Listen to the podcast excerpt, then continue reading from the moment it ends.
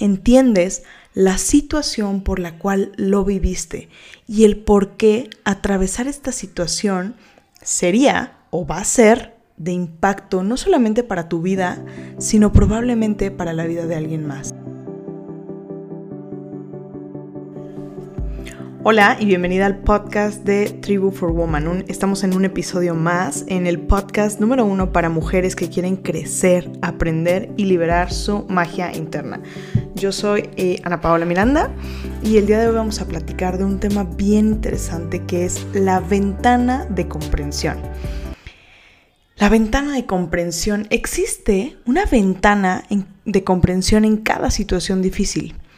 Esta es la brecha que existe entre el momento en el que vives un suceso, un suceso que te marca, que te lastima, que a veces es un suceso que te puede llegar a romper, y el momento en el que le encuentras el significado a este suceso o a este evento.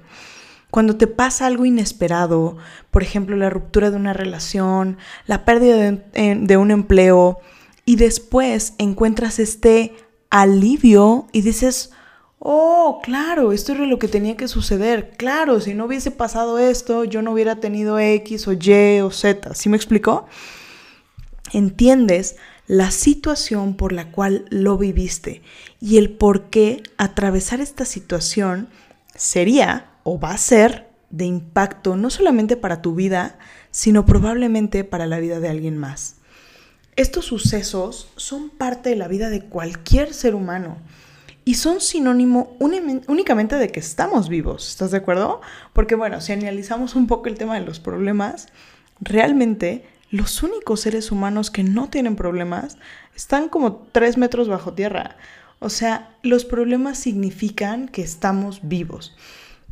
Y si lo analizamos desde otro punto, Jim Rohn decía, ¿no? Que si tú compras un libro, lees el primer capítulo y todo sale bien, lees el segundo capítulo y todo sale bien, todo fluye, lees el tercer capítulo y todo sigue correcto, todo sale bien, ¿lo seguirías leyendo?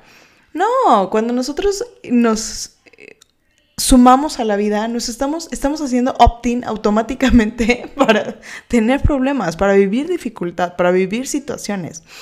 Los problemas son sucesos y son parte del drama de la vida, son parte del día a día, son parte de las situaciones.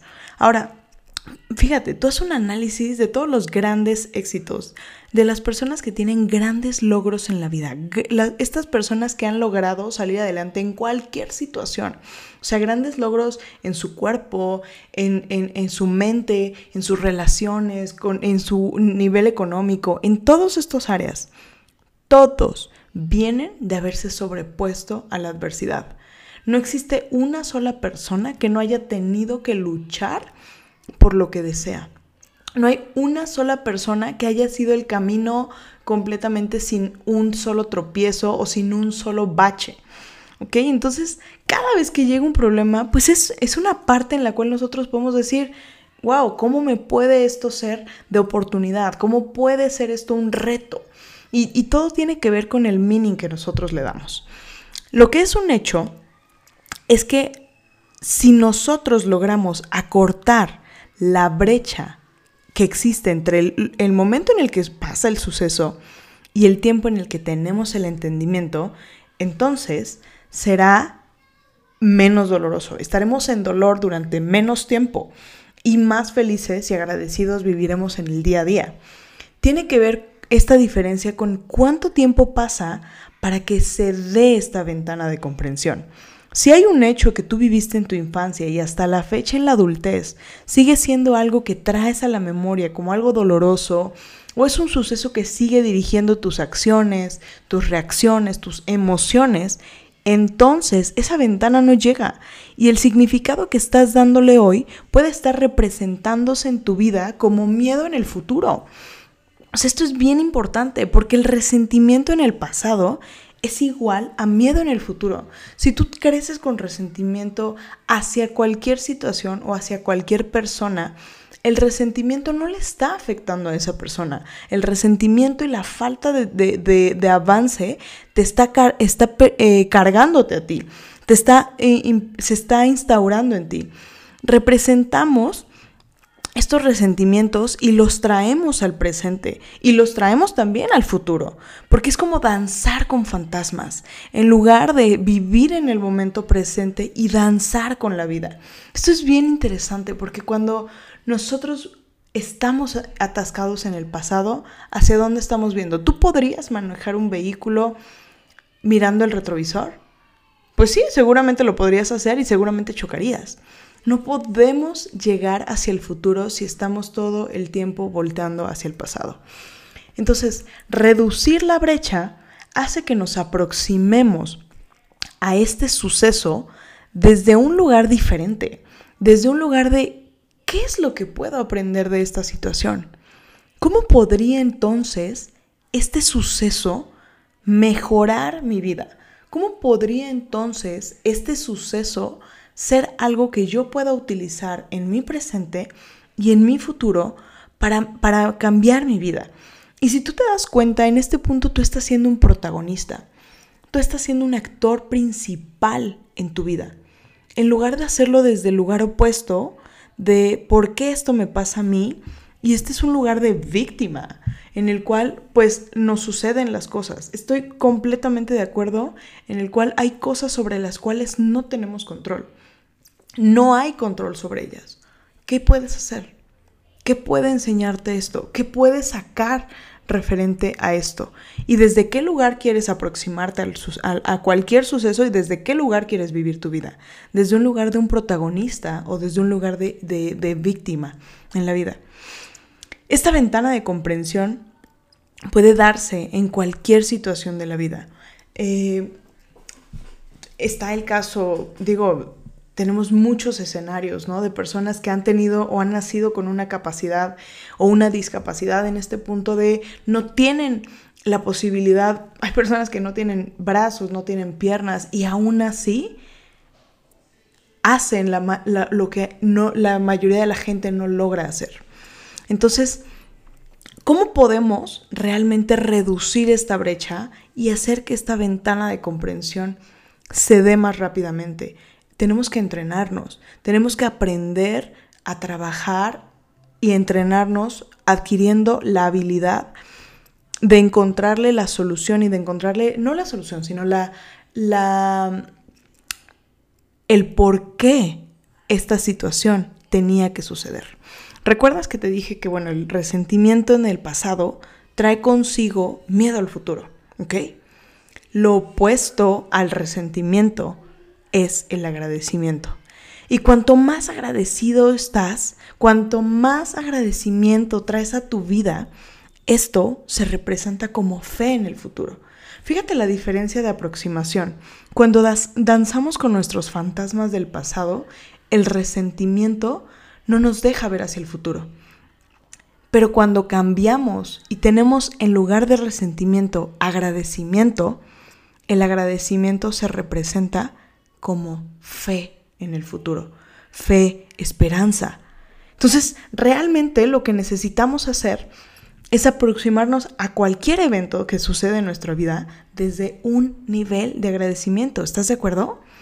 Pero, what the fuck, Paula? O sea, ¿cómo voy a agradecer algo tan doloroso que me pasó? Y yo te haría la pregunta, entonces, ¿vas a cargar con ello para siempre? Qué fuerte. Déjame contarte algo. Muchas personas tienen un recuerdo doloroso en su infancia. Puede ser una situación, puede haber sido un lapso de tiempo, puede haber sido toda la infancia. Hay distintos puntos, pero la mayoría de las personas hay un recuerdo doloroso en su infancia. Y tal vez tú lo tienes también. Porque bueno, volvemos, ¿no? Se generan, se crean, se, dan y hay heridas profundas en la infancia. La aproximación a ese evento se pega a ti como una sanguijuela.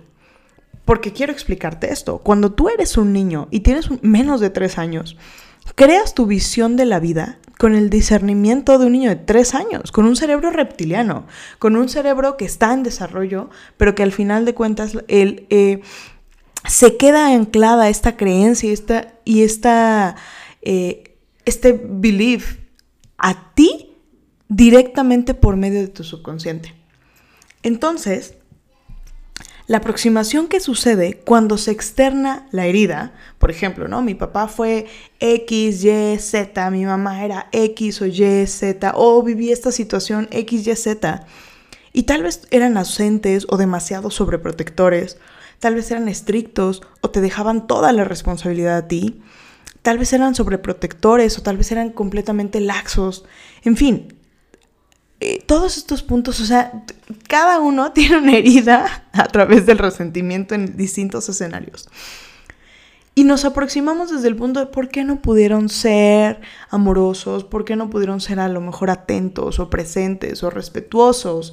Y juzgamos su acción desde nuestra vivencia, desde nuestros lentes y nuestros filtros. Si tú te pones unos lentes, eh, probablemente, y fíjate esta historia, quiero, quiero ponerte este escenario.